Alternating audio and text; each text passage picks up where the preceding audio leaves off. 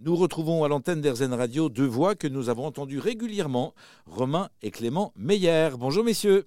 Hello Gilles. Bonjour Gilles. C'est agréable de vous entendre à nouveau puisque vous venez de terminer votre fameuse odyssée managériale, votre voyage autour du monde. Euh, racontez-nous euh, comment vous avez vécu cela et quels en sont les principaux enseignements? Donc dans notre parcours, on a fait la Norvège, l'Islande, puis après le Brésil, la Colombie, euh, les États-Unis, le Canada et enfin euh, la Corée du Sud et le Vietnam. Et dans chaque pays, il y a eu un apprentissage vraiment très très fort à chaque fois. On a pu s'inspirer de, des bons côtés culturels euh, de tous les pays. Et moi, je pense notamment au Brésil, à Rio, en Colombie, à Medellín, à des gens qui faisaient preuve d'une résilience juste fabuleuse dans des contextes qui sont très compliqués. Euh, et moi, c'est ce que j'ai envie de retenir aujourd'hui aussi de ce voyage-là, c'est ces rencontres, c'est ces personnes qu'on a vues euh, au quotidien et qui sont tellement enrichissants dans les discussions qu'on peut avoir. Donc là, c'est sur la partie plutôt euh, personnelle. Oui. Que Romain, tu peux parler de la partie de nos apprentissages professionnels. Oui, on a, on a trois grands points en réalité qu'on partage depuis notre retour en France. Euh, le premier point, c'est que les, les, entreprises qui nous ont le plus impressionnés pendant, pendant ce voyage sont celles en fait qui réalisent des pratiques de management assez simples. Quand on parle d'innovation managériale, on a entendu beaucoup de, de modèles de gouvernance qui sont compliqués parfois à comprendre. Et en fait, celles qui performent le mieux sont celles qui réalisent des actions très simples et qui sont toujours tournées euh, vers l'humain. Euh, on a vu des, managers réaliser des one-to-one euh, très régulièrement, tous les mois. Des one-to-one, donc euh, pour les non-initiés, hein, ce sont des rendez-vous, une personne en face de l'autre, entre un responsable, un, leader, un manager et une personne de son équipe. C'est ça, pour créer, pour créer un lien de confiance avec la personne.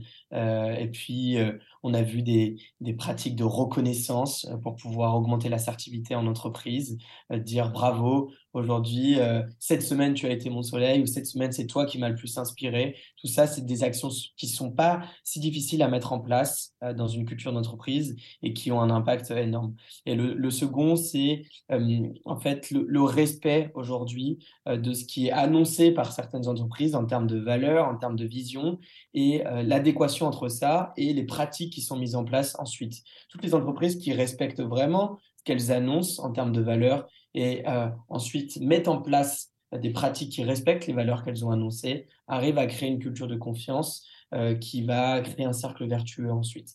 Euh, celles qui ne le font pas, au contraire, vont effriter la culture de confiance entre, entre les employés et l'entreprise, et ce qui est mauvais signe après pour, euh, pour l'engagement des collaborateurs. Bravo, messieurs, pour cet esprit de synthèse euh, où on vous sent très, comment dire, euh, très sensible, quelle que soit la nationalité, à la dimension humaine avant tout.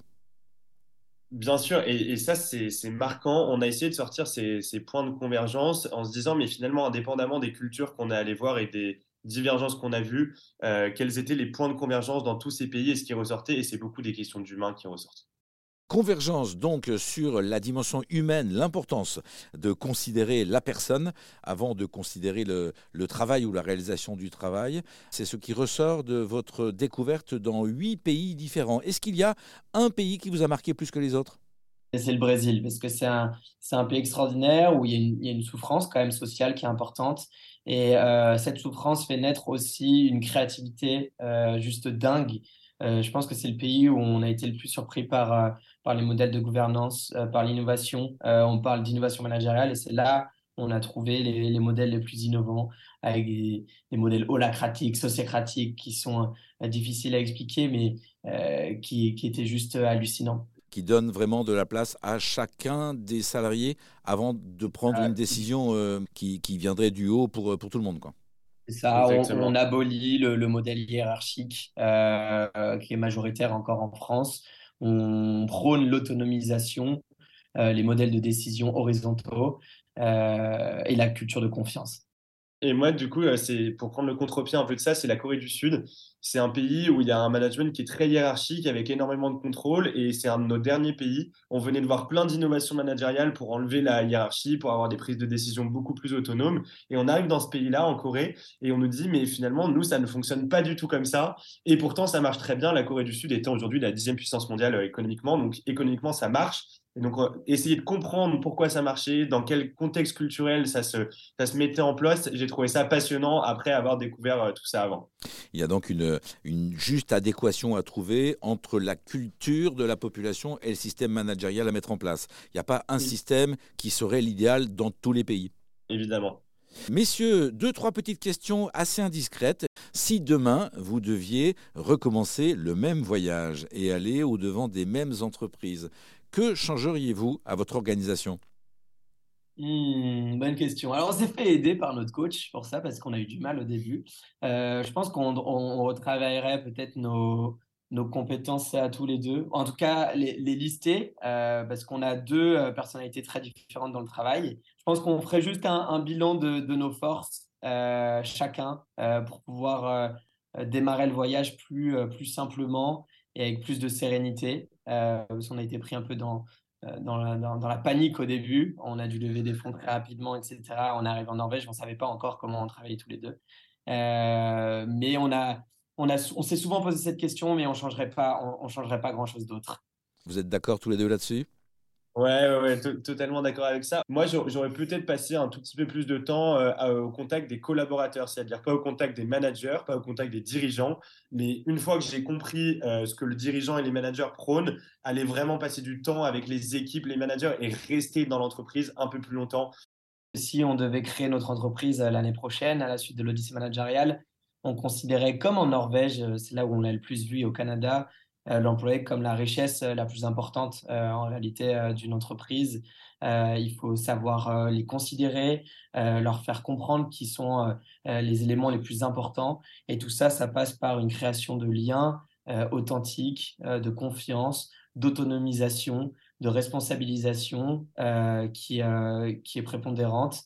Euh, par plusieurs pratiques. On a vu notamment dans ces deux pays et je pense qu'on s'appliquerait à faire ça euh, l'année prochaine si jamais on, on, créait euh, cette, cette, entreprise à deux. Si jamais vous créez cette entreprise, ça veut dire que la perspective est sur les rails? On commence avec une newsletter où on partage toutes les pratiques. D'ailleurs, si vous voulez suivre, ça s'appelle le meilleur d'ailleurs. où on partage toutes les pratiques de notre tour du monde de manière très simple. Et puis, oui, avec Clément, on a, on a cette conviction euh, et on, est poussé par certaines personnes qu'on a rencontrées pendant le Tour du Monde de, de capitaliser sur, euh, sur cette expérience de Tour du Monde. Ça serait trop dommage euh, de retourner en entreprise et de ne pas partager encore plus ce que nous avons vu. C'est une chance tellement incroyable d'avoir rencontré 200 personnes de huit cultures différentes que ce serait dommage de, de, s'arrêter là. On se donne à peu près huit mois, entre huit mois et un an pour, pour essayer de, de créer ça c'est Gilles, une seconde odyssée qui commence, euh, l'odyssée des, frères Meyer cette fois. Euh, bravo à vous deux. C'était très agréable de vous entendre à l'antenne d'Erzen Radio régulièrement. Romain et Clément Meyer, l'odyssée managériale, et les liens sont sur le site erzen.fr. Merci à vous, messieurs, et donc belle seconde odyssée. merci, Gilles et merci beaucoup à Erzen de nous avoir accompagnés pendant tout le voyage. On était ravis. Merci beaucoup.